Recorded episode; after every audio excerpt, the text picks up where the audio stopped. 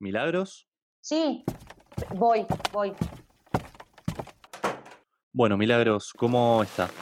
Sí, más o menos. La verdad es que todo esto me tiene como súper ansiosa, ¿no? ¿no? paro de pensar como constantemente en esto del podcast, en el tema del inconsciente. Em, me quedé pensando un montón en eso de que uno empieza terapia porque siente un, malestar, como, como esa angustia. Bueno, no sé. Y Rocío me dijo que al sujeto humano le gusta sufrir y yo no quiero sufrir.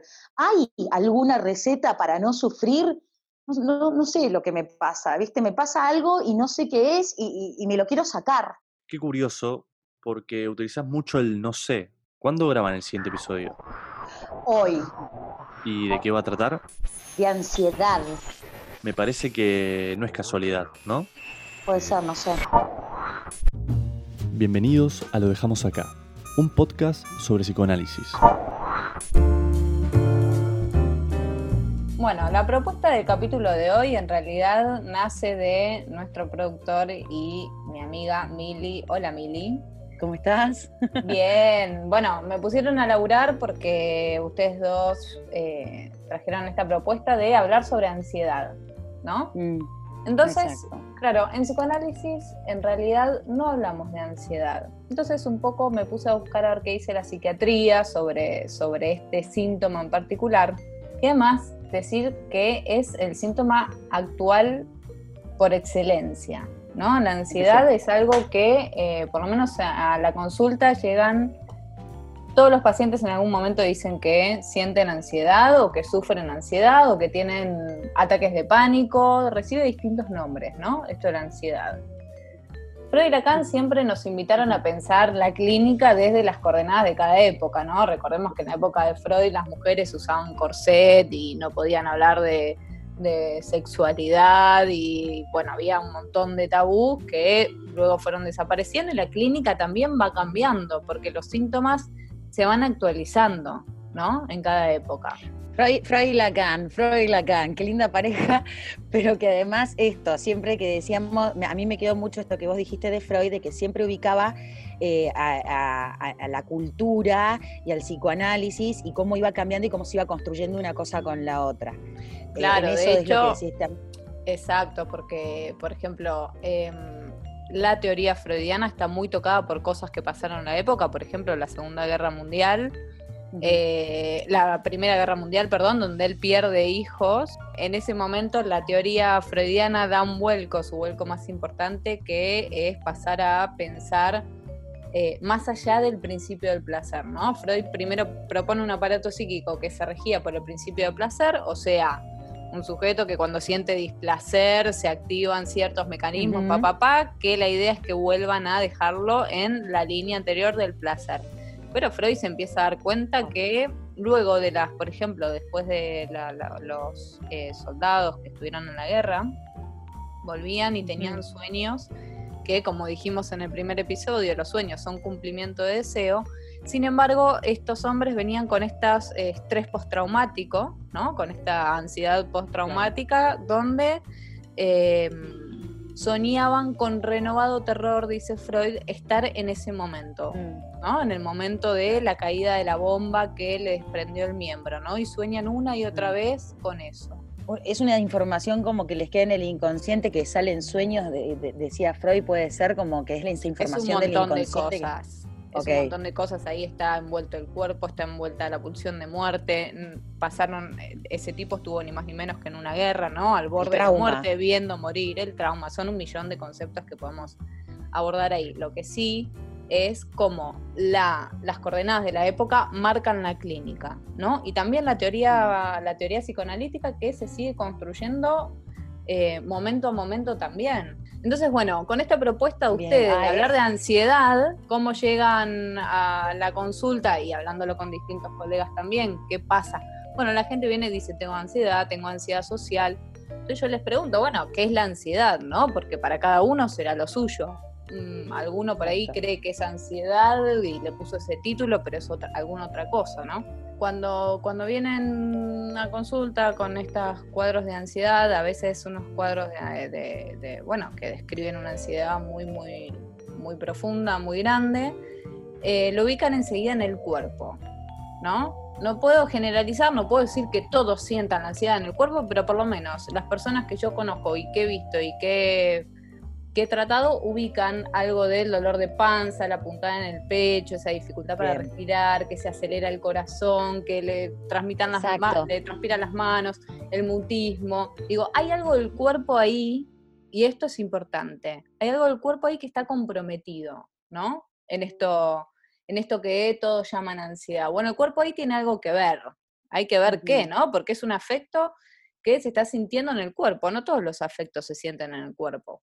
O no como este, no con la intensidad indiscutible de este. Entonces dije, bueno, voy a buscar ansiedad en el diccionario y acá el, eh, la cuestión de esto que mi duda, un poco mi duda clínica actual, mm, tiene su soporte en esto que encontré. ¿Qué encontré? Que la palabra ansiedad viene del latín ansietas, ansietatis, no sé qué cuánto, cuyo em, cuyo adjetivo. el, el, honor a Mariano Grondona de latín. Sí, sí, sí. Es eh, estado del adjetivo latino ans, ansius, anxious, angustiado o ansioso. O sea, que quien está angustiado siente ansiedad, pero en realidad está angustiado. Ok, es como la ansiedad me parece. La, descripción del origen de la palabra, ¿no? Okay, quien está angustiado siente ansiedad, pero en realidad es que está angustiado. Este adjetivo se relaciona, bueno, es un adjetivo, ¿no? Ansietis, que se relaciona con el verbo angere, que es una palabra de origen Tenemos que tener cuidado ahora, entonces. Atenti. no, este es... que significa eh, ansia, angina, angosto, angustia, congoja, o sea, todo. La que te venga bien. Angina, angustia. Viste que se siente la garganta. garganta. Sí, exactamente. Entonces, que no te sale decir algo, o que se te, cuando estás por hablar ahí lo que te angustia, se te llena acá todo, la lágrima y hay un mutismo. ¿Es eso? Exacto, se te agolpan las palabras. Bueno, ahora que a nosotros los argentinos que, no, que nos gusta, viste, eh, saber de psicoanálisis y esto, siempre usamos el estás proyectando y todos los chistes este, estos, bueno, que vamos aprendiendo también acá. Em, ahora el que, eh, el que revela que siente ansiedad o el que dice estoy ansioso, nos revela que está en el fondo angustiado. Bueno, podría ser, hay que ver qué es ansiedad para esa persona y acá abro lo que, y machaco con lo que siempre digo, es caso a caso, es persona por persona, tal vez alguien le está llamando ansiedad a otra cosa, entonces es consumo cuidado, ¿no? Lo que yo quiero decir es que dentro del campo de la neurosis o de la, la clínica mm, de la neurosis, generalmente lo que escucho es la descripción de la angustia cuando las personas describen esta ansiedad. Entonces voy a empezar a explicar un poco qué es la angustia para el psicoanálisis, eh, para ver si puedo explicar por qué creo que este síntoma, este síntoma de la ansiedad con el que vienen en el cuerpo y tal, es en realidad un momento de angustia muy grande. A ver. Para empezar, lo que, lo que trae siempre a los sujetos a análisis es la angustia. Ese malestar, dijimos. Exactamente.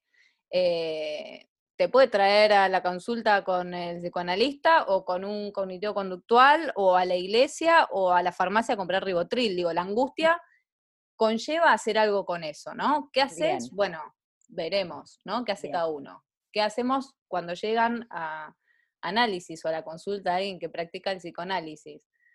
Eh, Lacan decía que la angustia es el único afecto que no engaña. ¿No? El único afecto. Afecto eh, es como sería afección, como un sentimiento. Exactamente, al contrario que el resto de los sentimientos, donde él separa ah. la palabra y dice senti ¿no? Como que hay algo de, lo que se puede decir y ubicar de todos los sentimientos que engaña, pero la angustia no. La angustia se siente en el cuerpo y se sabe que es angustia. Bien, bien, bien.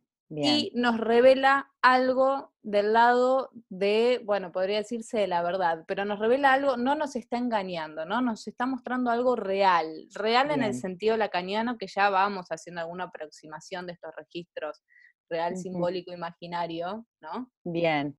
Se me están ocurriendo ciertas cosas, como que eh, la angustia de alguna manera también es lo que está asociado cuando una persona se siente como, bueno, como deprimida, como triste, como esto que también le duele o que, le, pasa por el cuerpo.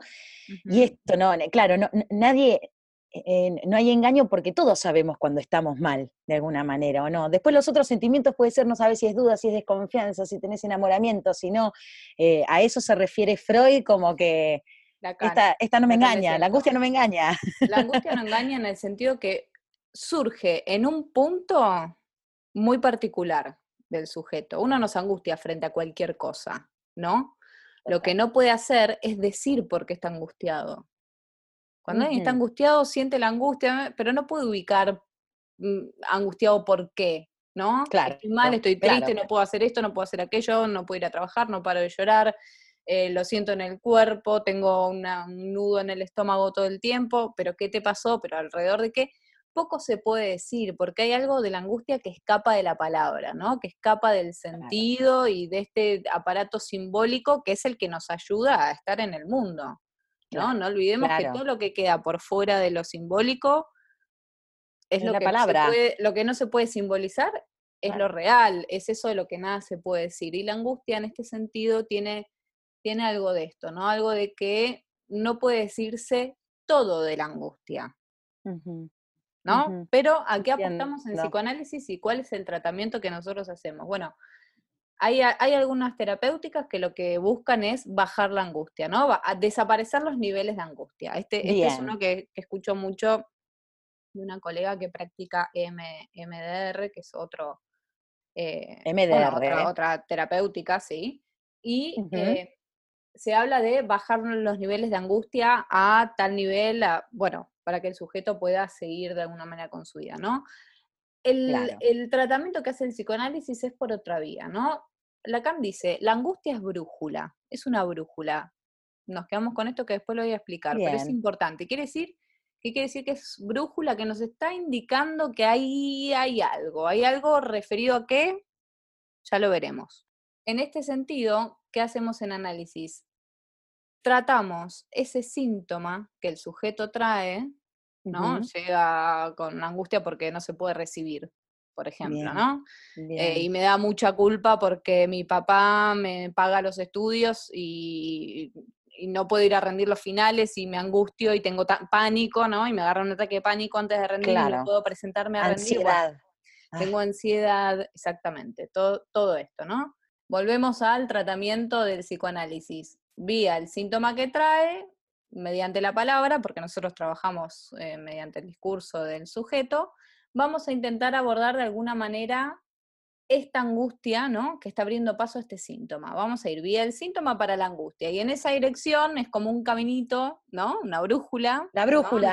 Exacto. Nos va indicando cómo vamos a llegar finalmente al lugar donde queremos llegar, que es a la causa de la angustia. ¿No? Claro. Eso que no podemos saber qué es lo que me produce angustia. No quiero desaparecerla. Digo, así lo pensamos nosotros, así lo pensamos del psicoanálisis. Vamos a buscar la causa. Como les dije, la persona viene con angustia y a mí no me interesa que se desangustie por completo, sino que pueda soportar la angustia lo suficiente como para que pueda hablar. Ahí también tiene que ver el conocer esa angustia, el saber, ¿no? Esto de, de, Es empezar a poder decir algo sobre esa angustia, alrededor de eso, ¿no? Cuando el sujeto empieza a hablar, siempre va en dirección a eso que lo angustia. De alguna manera siempre termina hablando de eso, aunque lo esquive y aunque haga rodeos y aunque a veces hayan resistencias que se verifican en la clínica después cuando el paciente se olvida de venir a una sesión, por ejemplo. No es siempre, no es siempre. el otro día Lea me dijo, me olvidé, yo me pasó una vez que me olvidé, yo no, no pasa nada, no es que tenés una, o sí, o sí ya veremos. O sea, no es que cada vez que alguien se olvida de una sesión está, ahí teniendo que no quiere saber de algo, pero podría pensarse que sí. Bien. Entonces, la angustia nos va a dar entonces las coordenadas de cómo goza ese sujeto. ¿Te acuerdas que hablamos del goce? ¿Te acordás que era el goce? A ver, lección oral. La acuerdo. Eh, uy, el goce, pero pará, me estás tomando una lección tremenda. Eh, me acuerdo, me acuerdo que hablamos del goce eh, como, me acuerdo también, a ver, como el, placer. Exacto. ¿No tenía que ver con eso? Sí, con el placer en el displacer. en el displacer, exacto. Que lo podemos pensar. eso que nos gusta sufrir, ya me hiciste acordar. Ya me hiciste Con, con algo del orden también de, sí que empezarse el masoquismo, la pulsión de muerte, bueno, podemos hablar de un montón de conceptos ahí que tienen todos. ah, eso, eso, tenemos un montón, siempre lo, en la calle eh, los, que, los, que los que saben de psicoanálisis te estás autoboicoteando, no te autoflageles, no te castigues, tiene que ver con todo esto de, del todo placer. Tiene que ver con distintas palabras, pero sí, exacto, está del lado de este goce, ¿no? Entonces la angustia nos va a dar las coordenadas de cómo goza ese sujeto. Quiere decir, de qué manera sufre ese sujeto, ¿no? ¿Por qué vuelve una y otra vez a ese lugar que lo angustia? Porque uno no se angustia una sola vez en la vida y ya está, se angustia muchas veces, ¿no?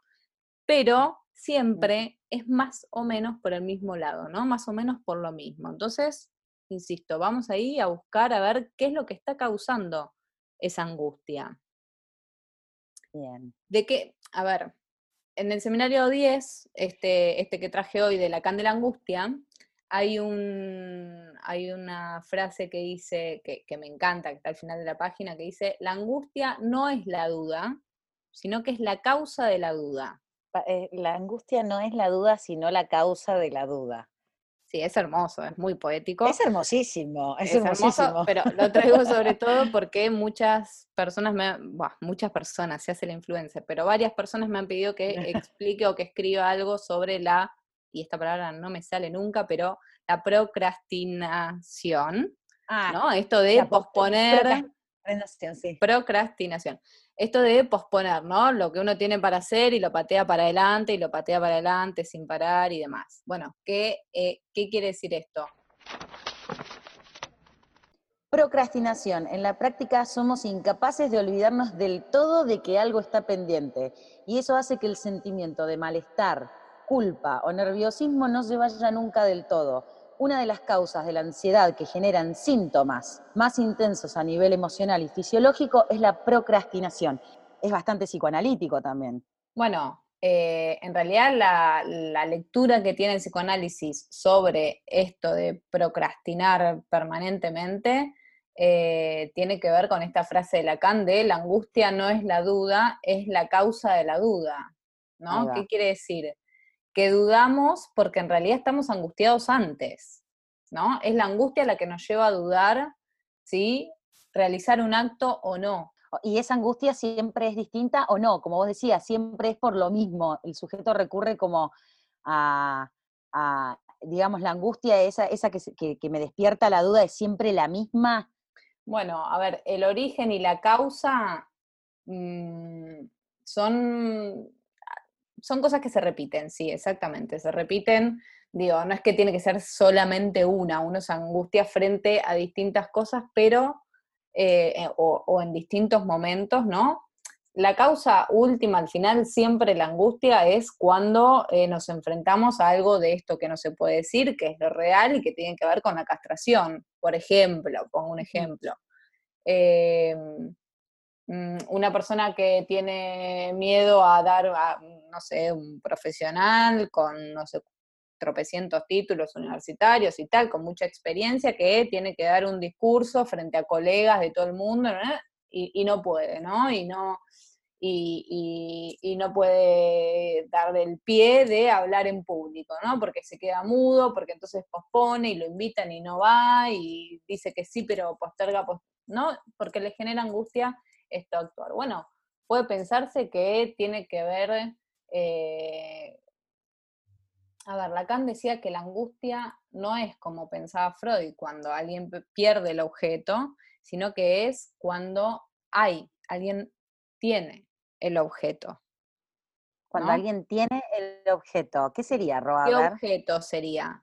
Cuando, uno, cuando el objeto, el sujeto tiene el objeto, ¿de qué, ¿de qué objeto está hablando? Es un objeto muy particular que es el objeto A, que es la invención lacaniana y que viene a dar una vuelta de tuerca a toda la teoría freudiana, que estos cuatro objetos que perdemos de una, perdemos de una vez y para siempre, ¿no? En, el proceso de constitución del sujeto, que son el oral, el, anal, el objeto mirada y el objeto voz, esos cuatro objetos van a tener algo que ver con el cuerpo cada uno, ¿no? oral, anal, mirada y voz. Exacto. Claro, todo tiene que ver con el cuerpo, por eso la angustia después queda también relacionada a eso. Exactamente, exactamente, es una buena manera de pensarlo. Sí, los cuatro objetos em, comprometen al cuerpo, ¿no? Ya sea mirando por los ojos o siendo mirado, ¿no? Y estos objetos, un poco con, la pérdida de este objeto, que, bueno, que para cada sujeto es, eh, es el suyo, ¿no? Se le va a jugar luego. Perder la mirada, esto, no, perdóname que te interrumpí, me surge esto de cuando eh, se habla de perder la mirada eh, materna, por ejemplo, no sé, diste un ejemplo recién. Se trata de, de, un objeto que va a comandar bastantes aspectos de la vida del sujeto. Por ejemplo, em,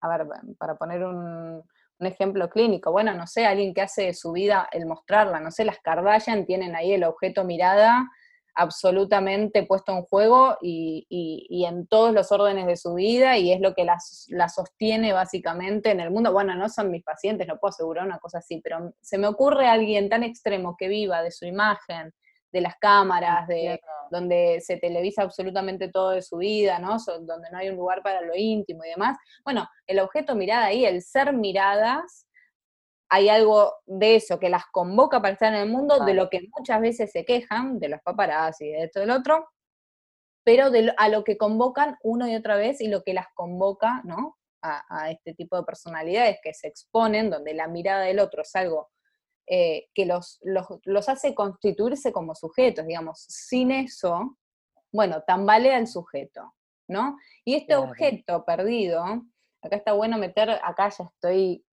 hablando bastante avanzado, pero lo que Lacan, que, que rescata también de lo Freud, pero lo que Lacan dice es que todos en la neurosis se cuenta con un fantasma. ¿Qué es el fantasma? Imagínate que es como un ah. vestido y un guion con el que más o menos vos vas por la vida, ¿no? Es, ese, ese velo que hace que vos hagas algo en la vida con ese agujero que te dejó ese objeto perdido, ¿no? Que nunca más encontrarás. Entonces, eh, con este fantasma, por ejemplo, soy siendo mirada, ¿no? Soy, soy mientras me miren, bueno, una persona a las Kardashian la llevará a proyectar toda su vida en una pantalla y a otra persona la llevará a exhibirse públicamente y exponerse una y otra vez, qué sé yo, de una manera que sea un poco más problemática o que le, no sé, una persona, qué sé yo, alguien que va a robar, ¿no? De joyería carísima o estos eh, ladrones de, de, pinturas carísimas, digo, no, no un síntoma de algo que tenga que ver con lo social, sino donde se juega el sujeto ahí ese objeto y lo lleva a hacer cosas que por supuesto le gustan y lo hacen padecer un montón, ¿no? Por eso la angustia, entiendo, que en cuanto a este fantasma, que es una frase y es un vestidito un poquito de verano, claro, cuando viene el invierno y cuando ese fantasma trastabilla y eso con lo que te presentás al mundo, ¿no? Cuando este fantasma cae, la angustia, exacto, la angustia, bueno, el fantasma enmarca de alguna manera la angustia, le da cierto sentido a esto que no tiene palabras.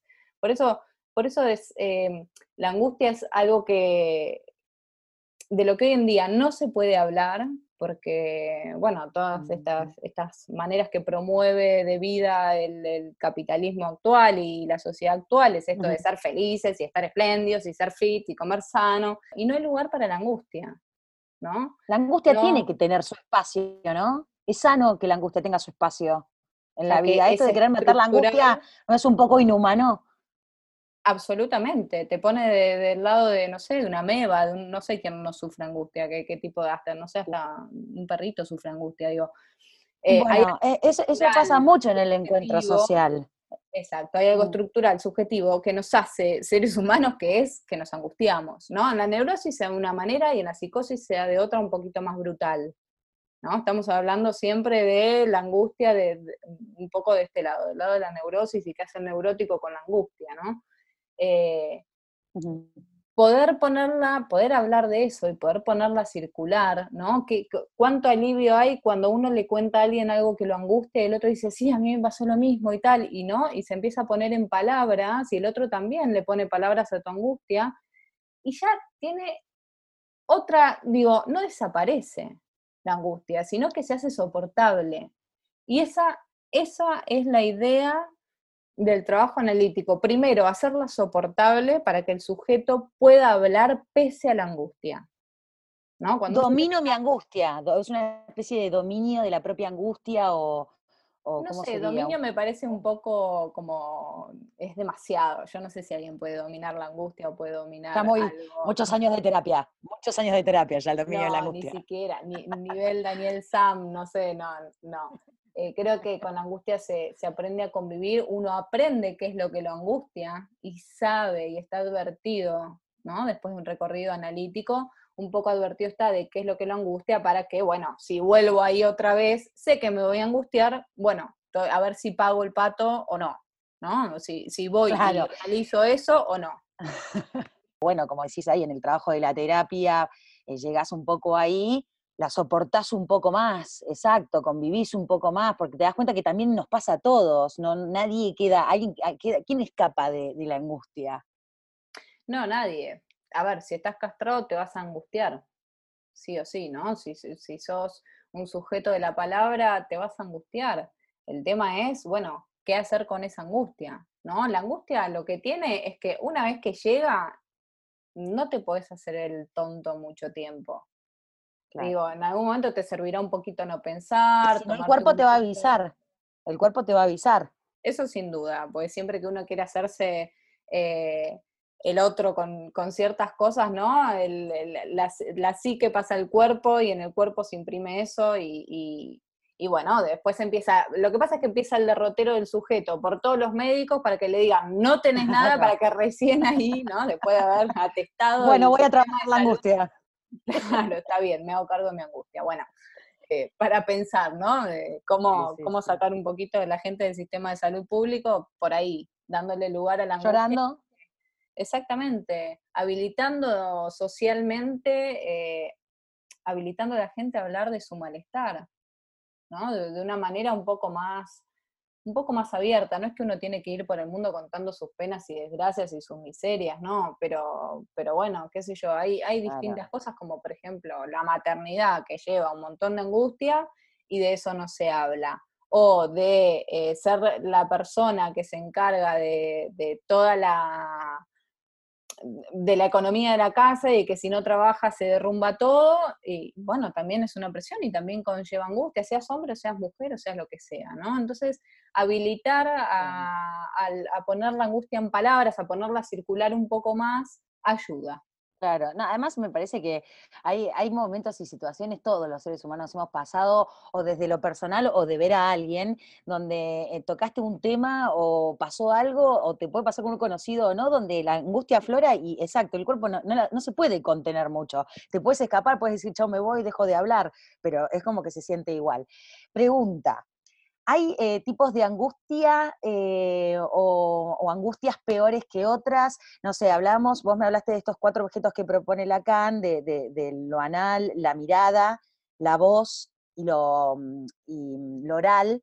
Eh, hablábamos un poco esto de la mirada, no sé si estas son distintos tipos de angustias o, esto, eh, como, como pregunta. No, en realidad la angustia lo que tiene son, bueno, Freud ubicaba, pasa que la, teoría psicoanalítica va desarrollando y va avanzando en este concepto de angustia, no es lo mismo la angustia para Freud que para Lacan, Freud decía que había dos tipos de angustia, una angustia que era cuando te encontrás realmente en algo en la realidad, por ejemplo, un tigre caminando por Juncal y Suipachan, no sé si se tocan porque ya me fui a Argentina hace un montón, pero nunca me acordé igual, pero por ejemplo te encontrás con un tigre ahí caminando por, por la calle y por supuesto te vas a angustiar y eso va a hacer que tomes una decisión, o quedarte quieto y que te trague, o salir corriendo, ¿no? Tiene su función, decía Freud.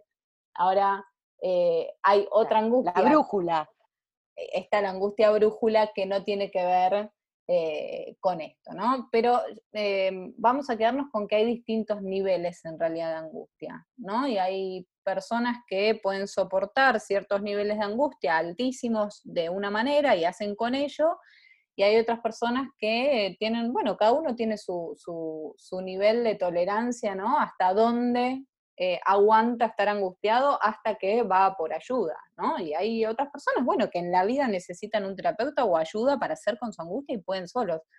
Maravillosos ellos, no es mi caso. Privilegiados. Privilegiados, pero bueno, creo que lo podemos pensar mejor por, por niveles de angustia. Em, hoy te contaba que le había preguntado a chicos de 10 años también, también un poco eh, pensando en esto de la educación y de la educación en las emociones y de cómo registramos esto en nuestra vida y que nos forma, eh, que forma parte de todo. Entonces ellos me decían, le pregunté a un par, ¿no? Eh, bueno, es como para mí cuando se me acelera el corazón, como tengo palpitaciones, esto de estar relacionado con el cuerpo, un poco me acordaba de su respuesta.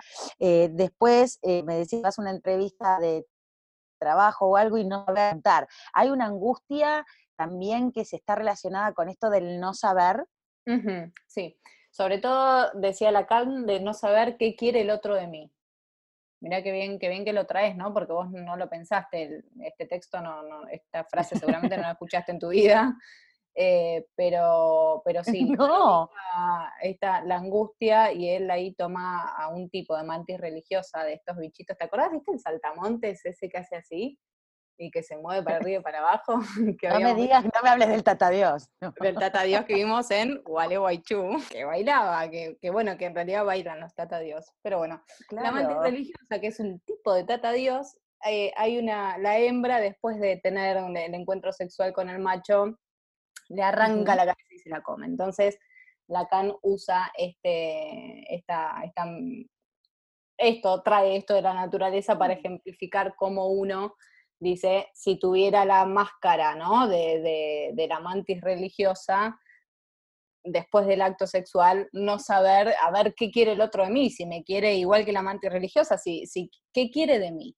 ¿No? La gran pregunta del sujeto y la que, la que es casi inauguradora de la angustia es, ¿qué quiere el otro de mí? ¿Qué me voy?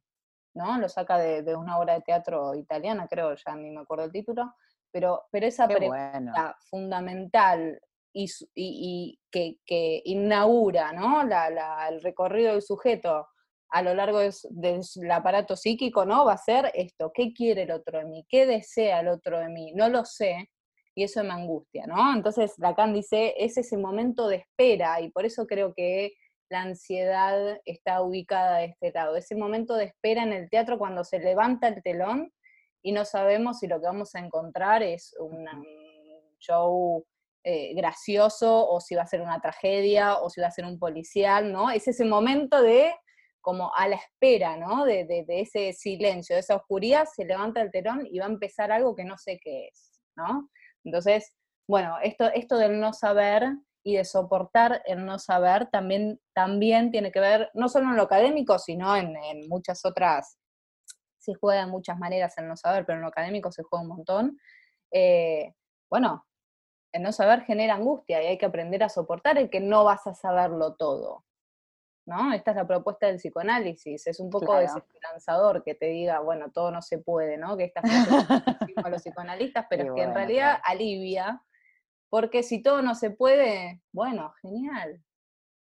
Genial, si todo no se puede, entonces estoy bien. ¿No? La angustia generalmente es porque no se puede hacer todo, porque no puedo tener todo lo que quiero, porque no puedo darle a mis hijos lo que quiero, lo que necesitan, lo que yo creo que necesitan, ¿no? Y todas esas rumias. Todo dependiendo de, los parámetros personales y de la estructura de cada uno, por eso, claro, siempre tan, tan, tan personal, ¿no? Esto de la angustia. También eh, que lo relacionábamos al principio con ansiedad. ¿Qué, pasa, por ejemplo, eh, con esto de querer las cosas rápido? Me angustia y, estoy ansioso porque quiero esto rápido y como no lo tengo, me angustia y la ¿eso tiene que ver con esa espera? Es que generalmente no se sabe qué es lo que se quiere. Por eso se quieren muchas cosas, por eso se quieren muchos objetos, se quieren autos, se quieren teléfonos, se quieren lo que hablamos la otra vez, ¿no? De tapar este agujero, de tapar este agujero estructural de la castración. Eh, lo que pasa es que uno cree que lo va a poder llenar de objetos alguna vez. Esa es la, ilusión del neurótico, ¿no? Pensar que algún día voy a haber trabajado lo suficiente como para ser feliz como quiero hoy en día, que no lo soy. No, nunca vas a llegar. Spoiler alert. Claro. spoiler, spoiler de vida. Spoiler de vida, no vas a llegar a lo que querés. Tal vez sí, pero igual no te va a alcanzar. Eso es a lo que voy. Por ahí decís, ah, yo quiero llegar a la Ferrari, ahorras toda tu vida y alquilas en, no sé, una piecita en, un lugar recóndito para ahorrar toda tu vida. Te compras la Ferrari, ok, pero eso no era lo que vos. Es más fácil asumir que tenemos que convivir con el vacío, ¿no? Ah, pero eso lleva mucho trabajo. Así que lo dejamos acá. Lo dejamos acá, bueno, Rob, espectacular. Bueno, gracias, me encantó saber un montón, eh, como siempre, de ansiedad, de angustia, eh, pero me parece que ahí donde le pusiste el punto final está. Nos vemos la próxima.